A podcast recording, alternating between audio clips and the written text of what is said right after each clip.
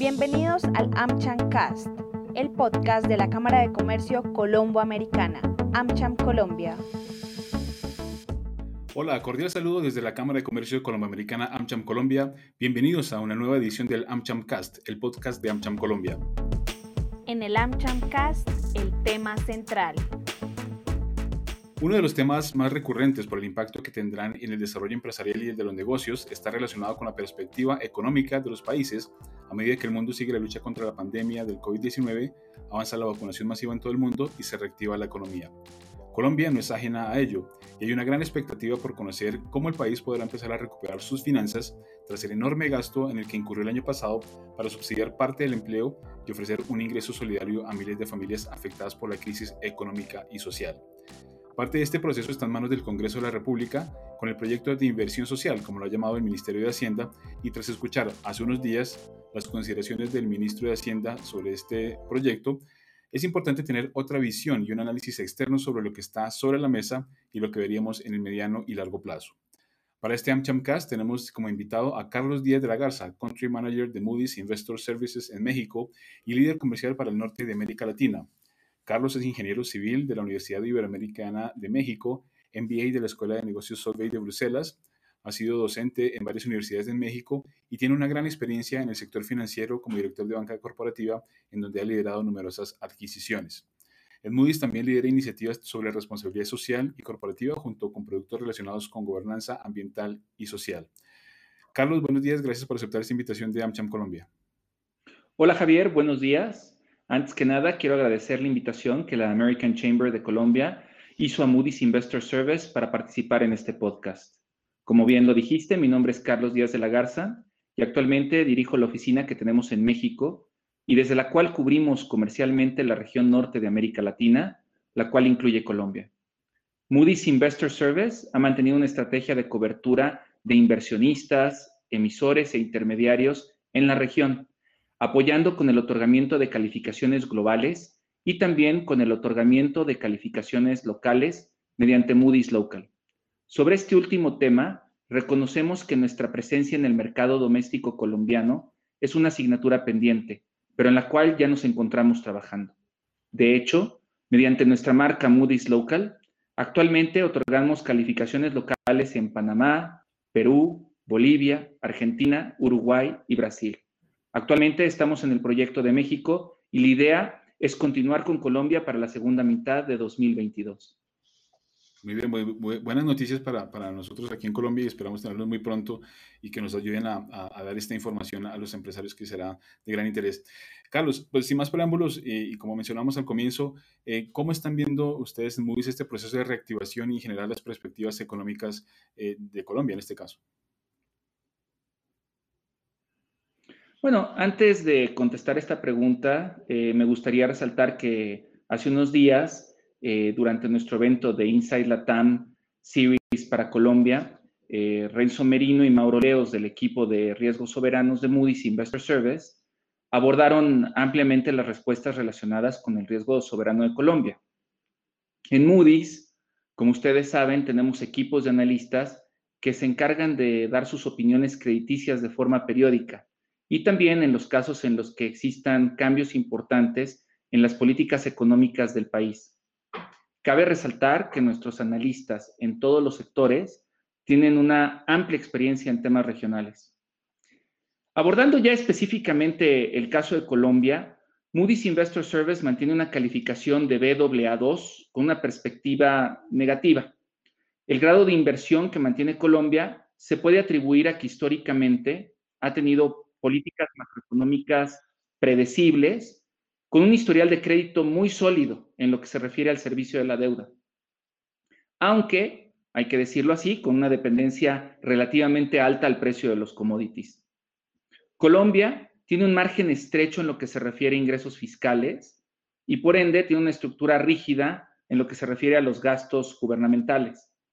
En el 2020, y debido a los, efectos negativos que tuvo la pandemia del coronavirus en lo que se refiere al crecimiento económico, Colombia tuvo que endeudarse y por ende el peso colombiano se depreció y el gobierno tuvo que responder con una reforma fiscal.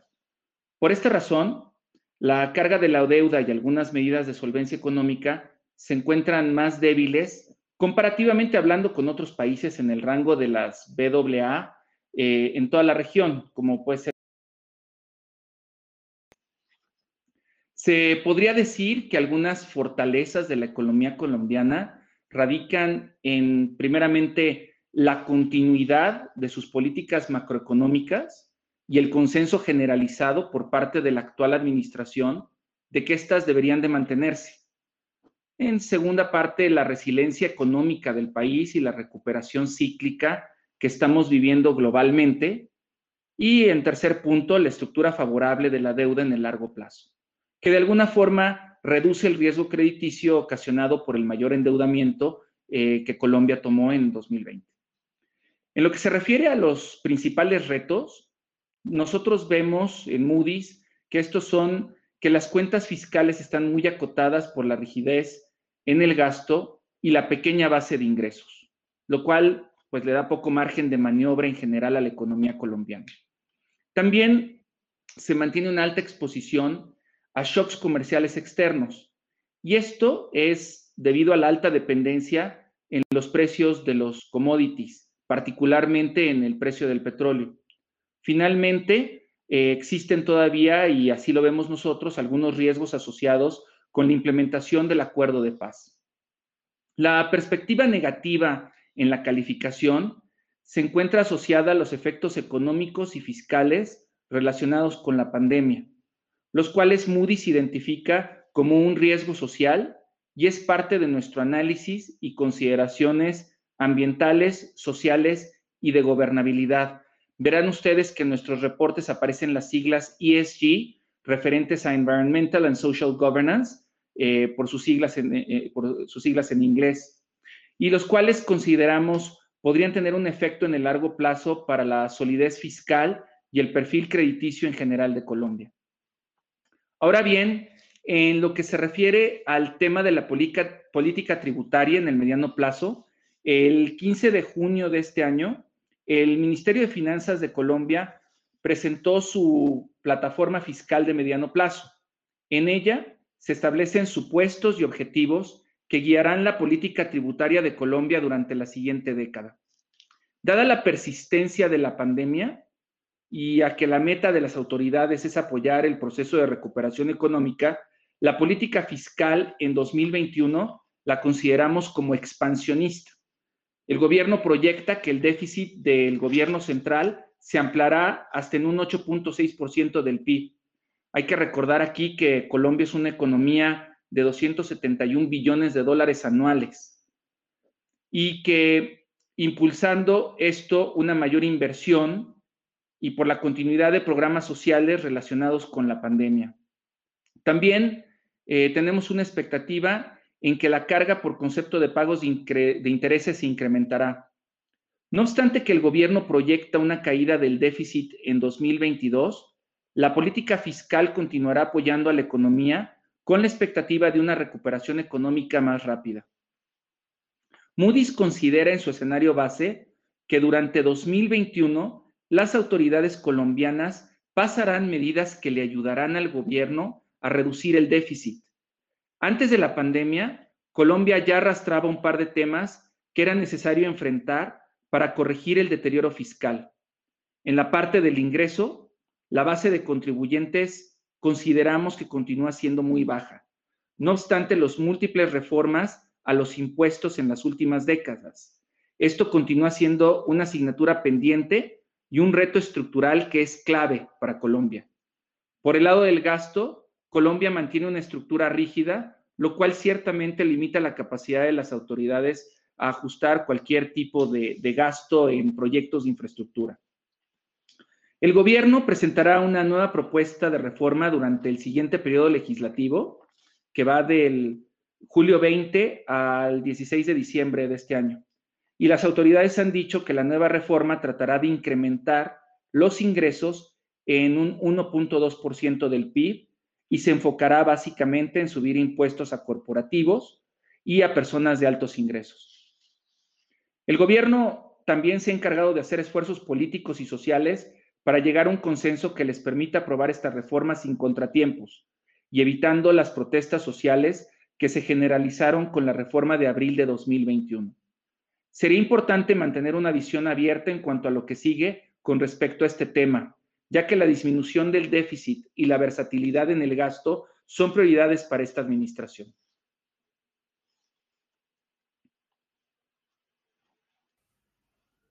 Gracias, Carlos. Muy, interesante estos, estos planteamientos. Según la opinión de Moody's, ¿cuáles son las fortalezas y los desafíos crediticios clave de Colombia y justamente qué papel va a jugar esta reforma tributaria que ya está eh, en tránsito en el Congreso de Colombia? Bueno, eh, sobre este tema me gustaría comentar que Moody's ha incorporado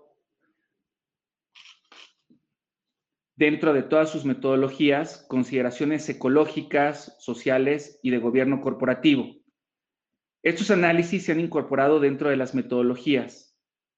Cabe resaltar que Moody's mantiene una independencia total con Billo Iris, la cual, no obstante de ser una empresa de Moody's Investor Service, realiza análisis específicos sobre estos temas con metodologías independientes para emisores e instrumentos. En lo que se refiere a Colombia, Moody's ve las consideraciones ESG, como lo dije anteriormente, Environmental and Social Governance, como moderadamente negativas y les otorga una calificación de CIS 3. CIS quiere decir Credit Impact Score. Lo que esto significa o refleja es una exposición moderada a riesgos ambientales y sociales que se encuentran mitigados por sus políticas macroeconómicas soportadas por una gobernabilidad histórica. Desde el punto de vista ambiental, la exposición de Colombia a riesgos ambientales también es moderadamente negativa. Y esto debido a que el país se encuentra expuesto a riesgos ambientales, como podrían ser inundaciones o precipitaciones extremas, las cuales podrían llegar a dañar a la agricultura. Digo, es de todos bien sabido que eh, existe la industria cafetalera que actualmente está teniendo un auge en Colombia. Adicionalmente, Colombia tiene una alta dependencia en la exportación de hidrocarburos y esto pone al país en un riesgo asociado con la transición de economías basadas en emisiones de carbono. Desde un punto de vista social, nuevamente el riesgo es moderadamente negativo en S3. Varios factores se evalúan en este punto. Por ejemplo, aunque reconocemos que el país ha progresado en cuanto a la disminución de la pobreza durante las últimas dos décadas, Todavía persisten altos niveles de desigualdad si comparamos a las zonas urbanas con las áreas rurales, lo cual puede ser un potencial foco de levantamientos sociales. Colombia presenta riesgos moderados en lo que se refiere a la provisión y calidad de la educación, vivienda, salud y seguridad, así como el acceso a servicios básicos. Un riesgo adicional que vemos en este tema se encuentra relacionado con la instrumentación del Tratado de Paz con la FARC. Y también es importante mencionar la migración de venezolanos, lo cual pone un estrés adicional al balance fiscal de Colombia por la necesidad de ejercer un mayor gasto en programas sociales. Aunque ahí también reconocemos que esto podría tener un impacto positivo en la economía en el mediano plazo, ya que se estarán apoyando inversiones y programas productivos en ciertos sectores de la población. Finalmente, mencionando el tema de gobernabilidad, nuestra calificación es neutral en lo que se refiere a una G2 y nuestra evaluación aquí es la estructura institucional de Colombia, que incluye temas relacionados con el respeto a la ley y el control de la corrupción. El gobierno colombiano ha mantenido y mantiene un sólido historial en lo que se refiere a su política monetaria y fiscal, las cuales han probado ser sumamente efectivas en el pasado. Eh, gracias, Carlos. Eh, ya viendo a futuro, eh, ¿cuál es la perspectiva? ¿Cómo ven Moody's? ¿Qué sectores impulsarán la economía colombiana en pospandemia? Sí, mira, como lo comenté en algunas de las respuestas anteriores, me gustaría enfatizar en que Moody's Investor Service tenemos analistas regionales muy cercanos a las actividades de corporativos y de proyectos de infraestructura. En este sentido, el día de hace unos días, Nimi Almeida y Adrián Garza, de los equipos corporativo y de infraestructura de Moody's Investor Service, respectivamente, esbozaron algunos de los temas más importantes relacionados con la recuperación económica de la región en la pospandemia y específicamente con Colombia.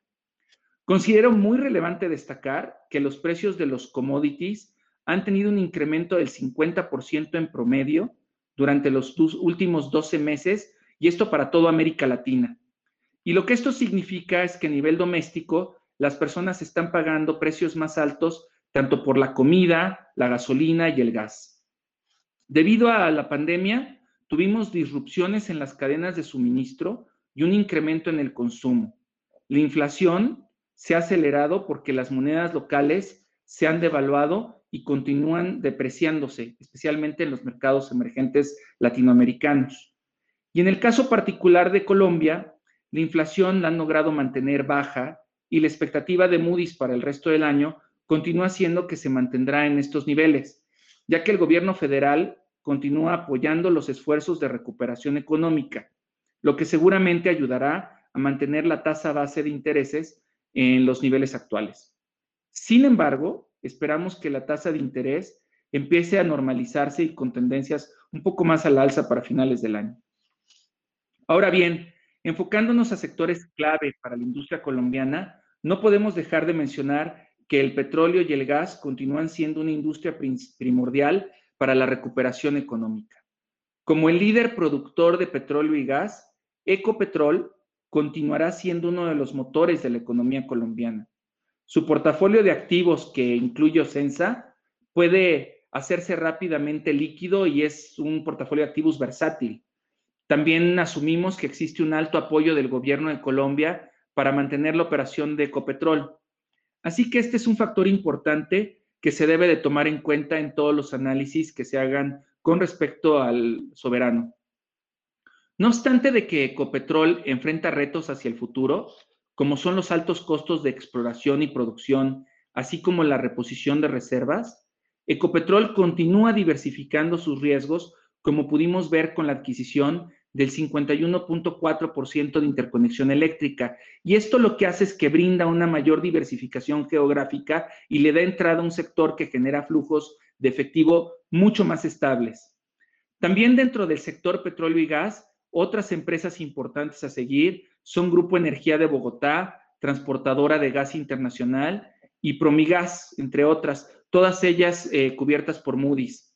Y Moody's ha también eh, cubierto de cerca empresas como empresas públicas de Medellín y al sector energía, que creemos que también será un factor determinante en la pospandemia.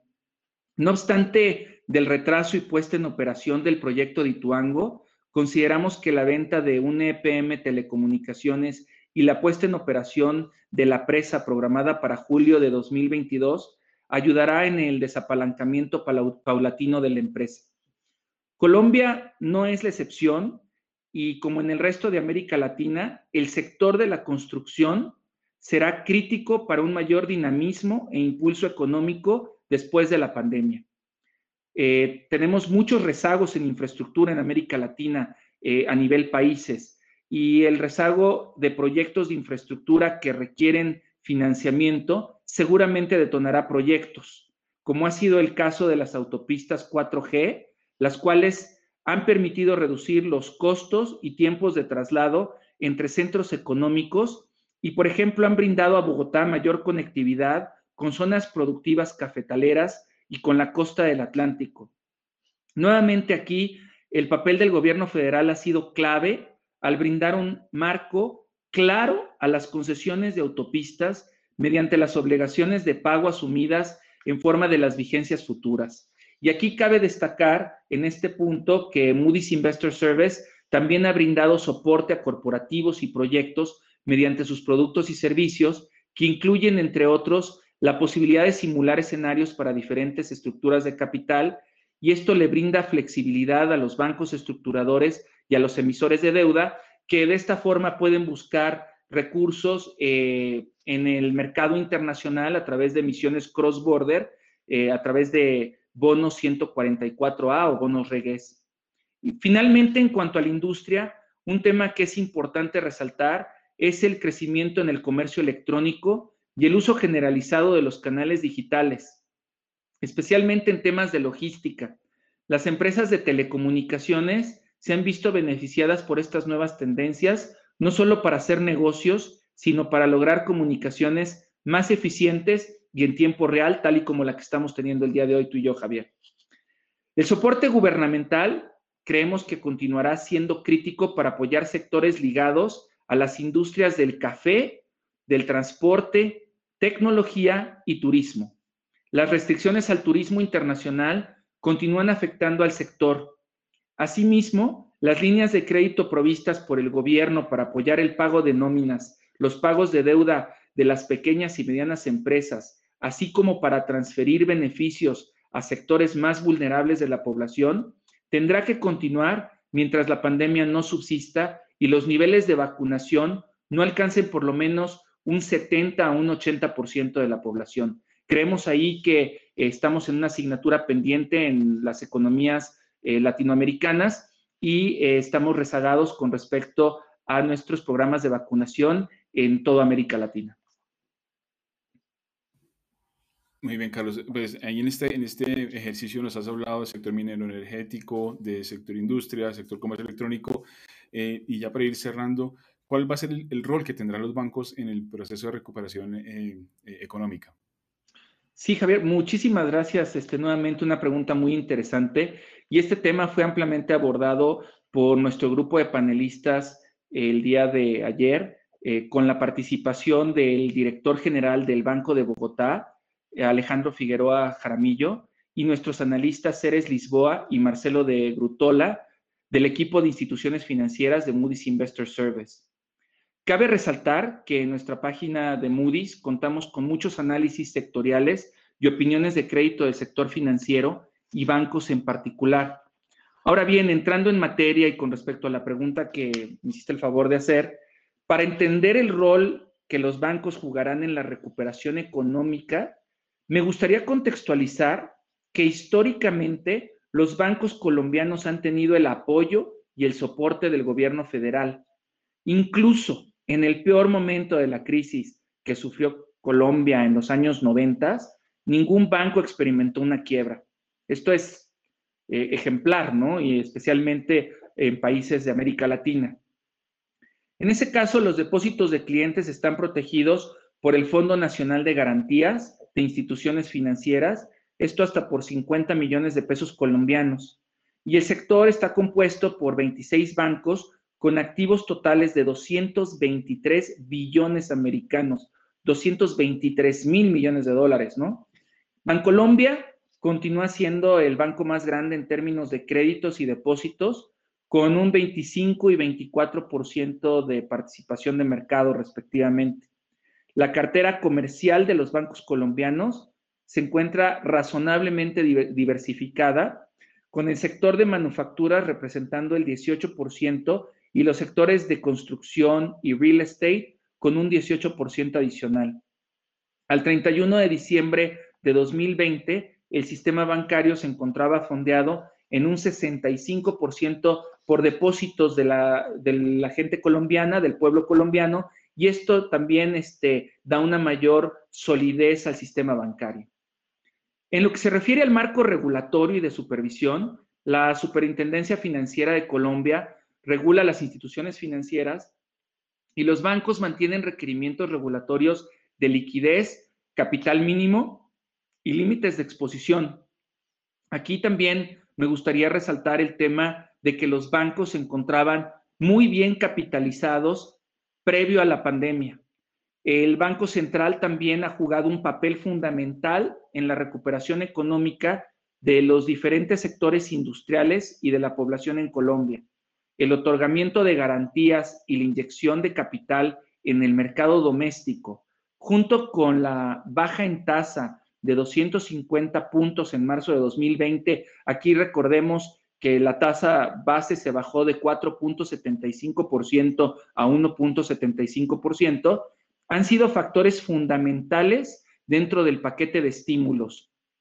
El 64% de los créditos que el sistema bancario colombiano tiene otorgados se concentran hoy en día en cuatro instituciones, eh, Bancolombia, Da Vivienda, Banco de Bogotá y BBVA Colombia. Moody's cubre a estas instituciones financieras, incluyendo también otros jugadores importantes como el Banco GNB Sudameris.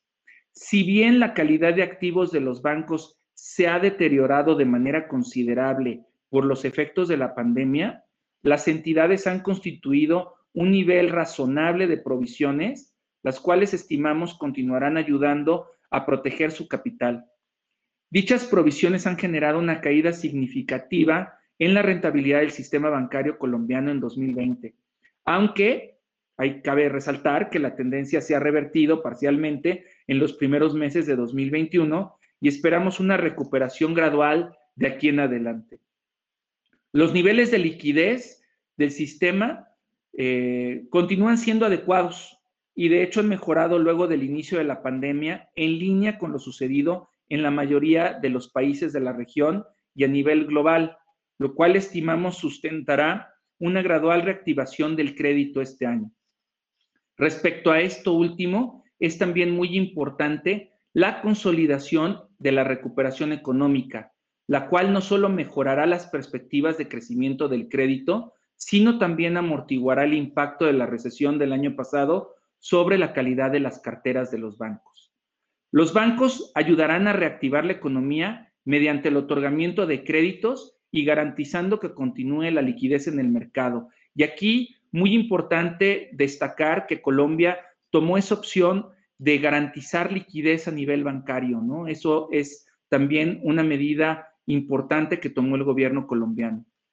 Si bien Estimamos que los bancos deberán continuar teniendo cierta flexibilidad en cuanto a la reestructuración de créditos a los sectores afectados por la recesión de 2020. Estimamos que el nivel de refinanciamientos y modificaciones de condiciones de créditos van a continuar cayendo. La continuación del programa Unidos por Colombia permite a las empresas acceder a fuentes de financiamiento y contrarrestar también las dificultades económicas de las pequeñas y medianas empresas.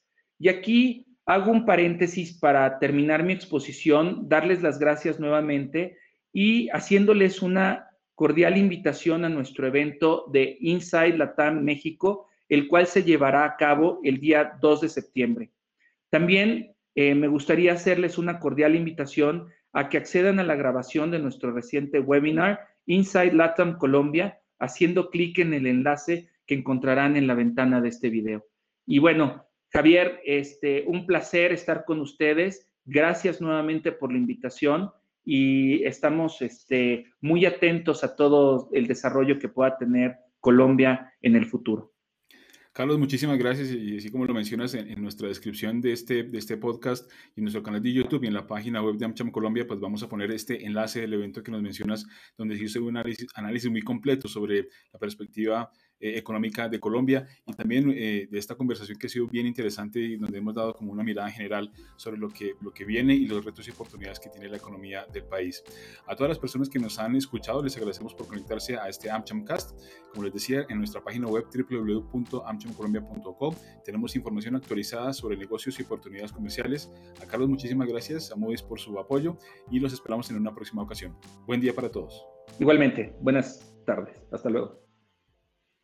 Hasta aquí el AmChamcast, el podcast de la Cámara de Comercio Colombo Americana, AmCham Colombia. Los invitamos a visitar nuestra web www.amchamcolombia.co.